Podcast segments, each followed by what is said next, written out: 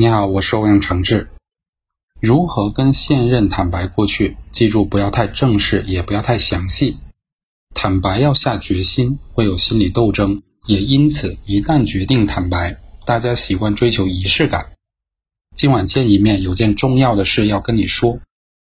一板一眼建立一个场景，事无巨细的将黑历史前因后果和盘托出，行不行？不太行。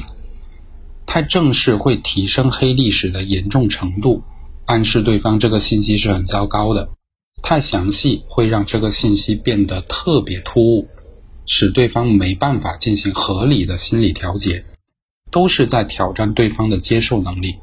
咱们自己对这件事的定义是坦白，但去做的时候没必要彰显坦白的姿态，而应该表达出的是都过去了的模样。比较建议在正常对话的氛围下，顺着语境植入信息。那地方我很久没去了，有一些不好的回忆。你想知道？你请我吃饭，我就说给你听啊。类似这样，不要正式的提出话题，而应该是顺口聊起的感觉。不要直抒胸臆，要懂得曲径通幽，模糊表达、分次表达，构建出一个大致的轮廓就可以了。